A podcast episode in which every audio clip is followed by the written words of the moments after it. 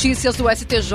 Os destaques do dia do Superior Tribunal de Justiça, quando e onde você quiser.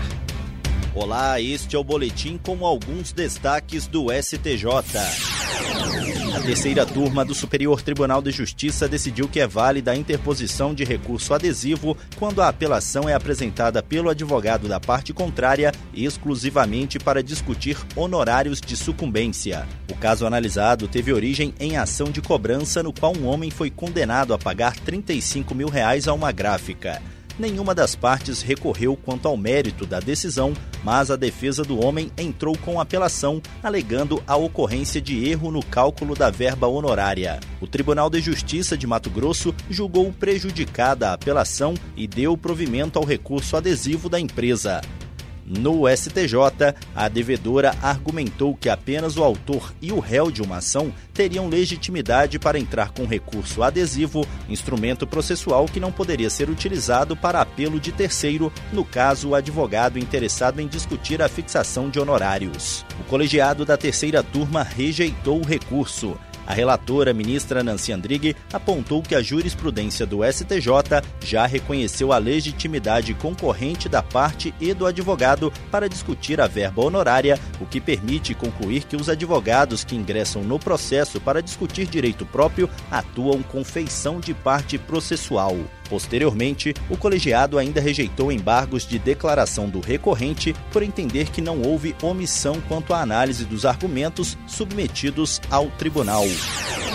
A terceira turma do Superior Tribunal de Justiça reafirmou o entendimento de que é válida a exigência de apresentação de certidões de regularidade fiscal com condição para a concessão da recuperação judicial, especialmente depois da entrada em vigor da Lei 14.112 de 2020, que aumentou para 10 anos o prazo de parcelamento de débitos tributários das empresas em recuperação. O caso analisado trata de um grupo empresarial cujo plano de recuperação foi aprovado pela Assembleia Geral de Credores.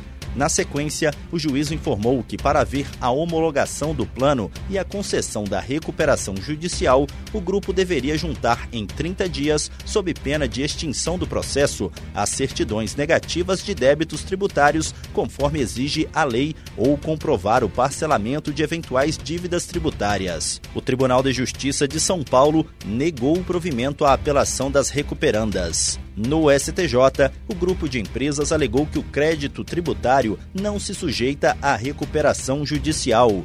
Sustentou também que a falta da apresentação das certidões negativas não pode ser impedimento para a concessão da recuperação, tendo em vista os princípios da preservação da empresa e de sua função social. O colegiado da terceira turma negou o provimento ao recurso especial. O relator, ministro Marco Aurélio Belize, explicou que se não houver comprovação da regularidade fiscal, como exige o artigo 57 da Lei 11.101 de 2005, o processo recuperacional deverá ser suspenso até o cumprimento da exigência, sem prejuízo da retomada das execuções individuais e dos eventuais pedidos de falência. O Superior Tribunal de Justiça vai depositar até o dia 29 de fevereiro 128 milhões de reais referentes ao pagamento de 280 precatórios devidos pela União em causas diversas. Ao todo, são 183 precatórios de natureza alimentar e 97 de natureza comum. A movimentação ocorre após a publicação no último dia 20 de uma portaria do Ministério do Planejamento e Orçamento com a abertura de crédito suplementar para o pagamento de cerca de 30 bilhões de reais dos precatórios estimados para este ano. O STJ alerta que os credores não precisam tomar nenhuma providência por enquanto e devem ficar atentos à possibilidade de ação de golpistas. Não há necessidade de fazer nenhum pagamento para receber o valor devido, nem contratar serviços para acelerar ou desembaraçar a liberação do precatório. Os valores depositados ficam bloqueados e a liberação está prevista para o mês de março. Com relação aos precatórios do ano de 2023, depositados ainda em dezembro do ano passado, a presidente do STJ, ministra Maria Tereza de Assis Moura, já autorizou o saque ou a movimentação dos valores.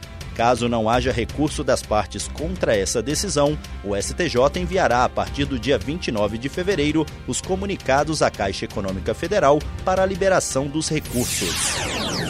E esse foi o Notícias do STJ de hoje. Se quiser ouvir mais, basta acessar o Spotify ou o SoundCloud do STJ. Tchau, tchau. Notícias do STJ, uma produção da Secretaria de Comunicação Social do Superior Tribunal de Justiça.